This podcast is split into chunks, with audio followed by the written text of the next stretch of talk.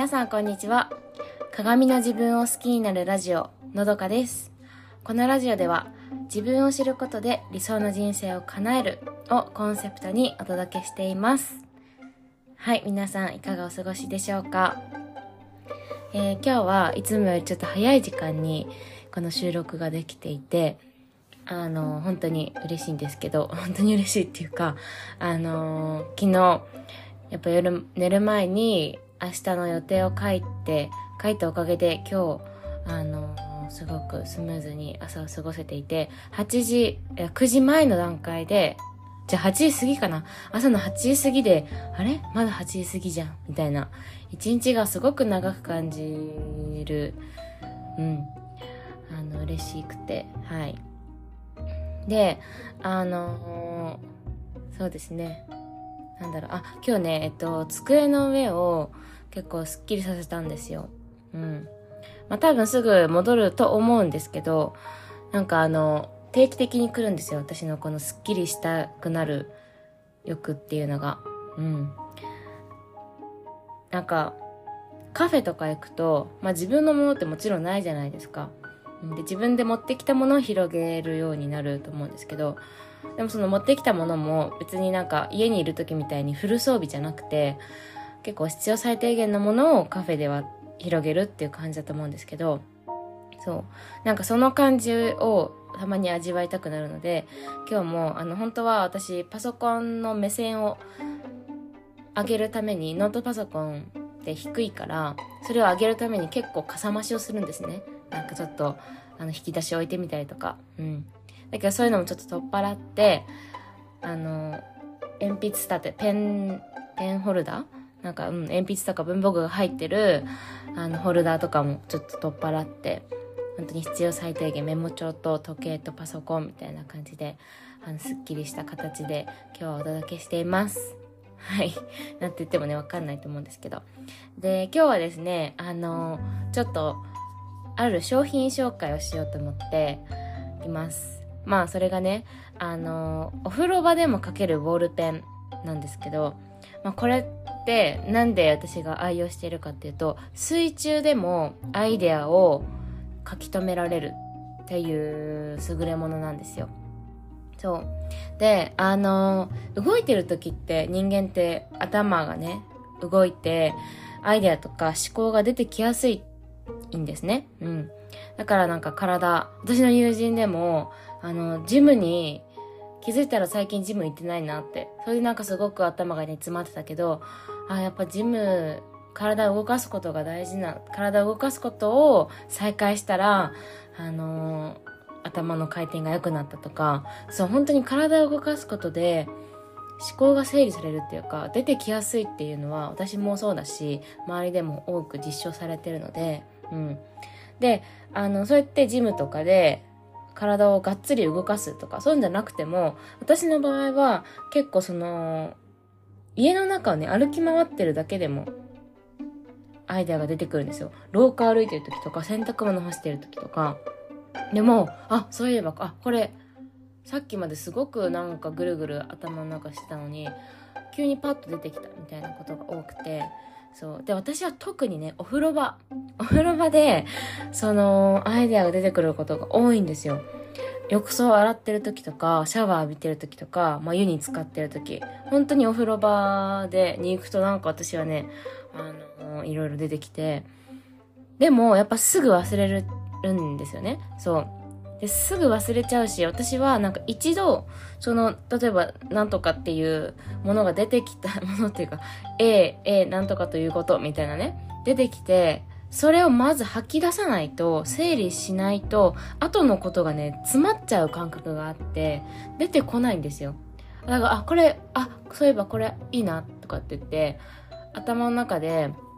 あの、キープね、して、忘れないようにしておこうって思ったら、なんかそれ、それを、そのそこの記憶を、が頭の中でせんしちゃって、その後ろにある他のもっと違うアイデアとかがあるのに出てこないみたいな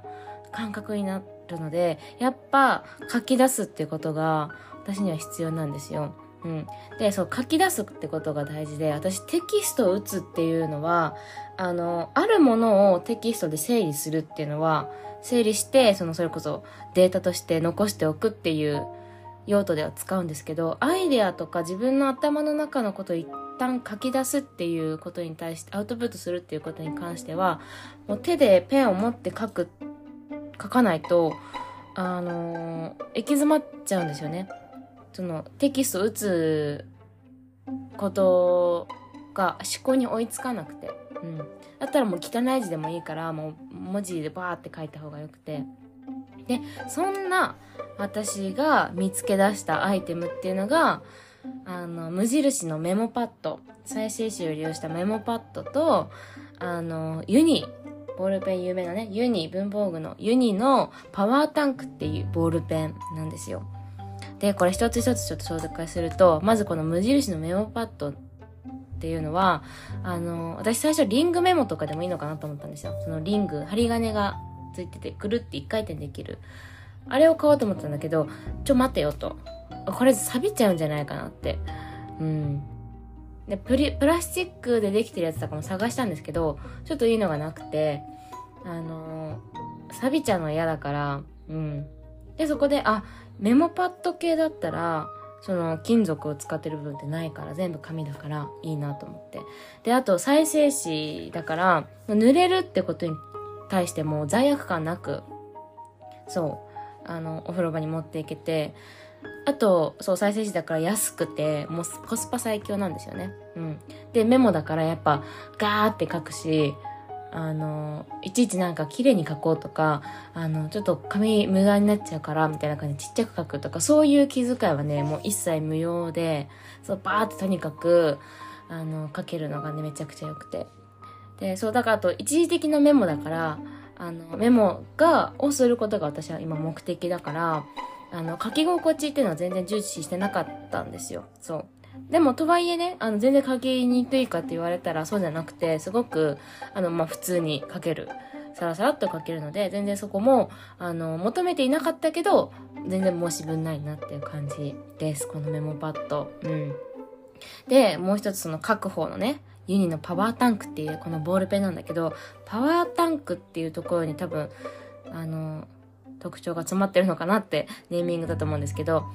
普通のボールペンとは違くて、加圧式っていうボールペンのそのインクの出方らしいんですよね。で、この加圧式っていうのは、水中でも書ける。水の中でも書けるし、濡れた紙にも書けるっていうのが加圧式の特徴らしくて、そう。で、しかもこれすごい滑らかだし書きやすくて、これもすごく買ってよかったなって思います。そう、やっぱお風呂場だから、もちろんなんか手はね、拭いて、タオルでちょっと拭いてから書きますけどやっぱりなんか腕とか手のなんか端っこについたあの水滴とかがねメモパッドに紙にちょっとついちゃってあのついちゃうけどそこでも全然書ける。その上から書けるしあの湿り気のある浴室でも全然書けるし私何回かこのボールペンをあの、湯船にもね、ぽちゃっとしたことあるけど、それでも全然書ける。インクがどうとかなるわけでもなく書けるから、この二つがめちゃくちゃね、おすすめなんですよ。うん。まあ、あの、私はそのお風呂場で使ってますけど、多分雨の日とか、まあ、外でもね、全然気にせずに、本当に気にせずにどこでも書けるから、あのそう。やっぱりその、なんだ、しっかり書こうとか、丁寧に書く、綺麗に書くっていう目的じゃない時に特にいいかな。ほんとにさっと書くような、うん。アイデア出しですよね、本当に。うん。のにすごく、あの、もってこいなんです、これ。そう。で、やっぱアイデアとか考えとかって、なんかね、ほんとその時、浮かんだ時じゃないと意味がないと思うんですよ。思い出せても、それってなんか思い出した時って、出てきた時の100、出てきた時を100%だとしたら、やっぱ100%を思い出すことってできなくて、なんかその、なんちょっとしたニュアンスとかもあるじゃないですか。うん。まあそのニュアンスを言葉にする、言語化するのも難しいけど、まあ絵に描いたりとかね。そういうのもやっぱりその時に書かないと、あの、どんどん薄れていっちゃうから、で、私はよくそのお風呂場で書いてるのは、そのこういうふうに、ポッドキャストのネタだったりとか、あの、サービスのアイデアだったりとか、なんですけど、あの、やること、明日やんなきゃいけないこと、あ、そうだ、この、ね、さっきやろうと思ったけど忘れてたとか、なんかずっと思い出せなかったけど、あ、今思い出したみたいな時あるじゃないですか。で、そうやってまたお風呂上がったらまた忘れちゃうから、やっぱそういう時に書いたら絶対忘れないし、あの、誰かに話すこととかね、あと本当に自分の考えとか思いっていうのは、本当にその時書いた方がよくて、もう自分を知るっていう自己分析において、一番大事なことなんですよね。自分を、自分の内面から出てる自分の思いとか考えを書く、あの、に目を向けるっていうことが。うん。だから、あの、なんかそのアウトプット、どこでも、本当に水中でも書ける、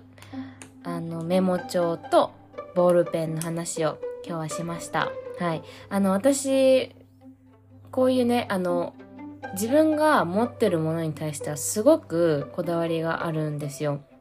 めちゃくちゃ調べてから買うし、そう。だからなんかそのちょっと使ってみたみたいな、流行りだから使ってみたみたいなことは、あの、しないんですよ。したくなくて。あの、まずもったいないし、買うのもったいないし、そう。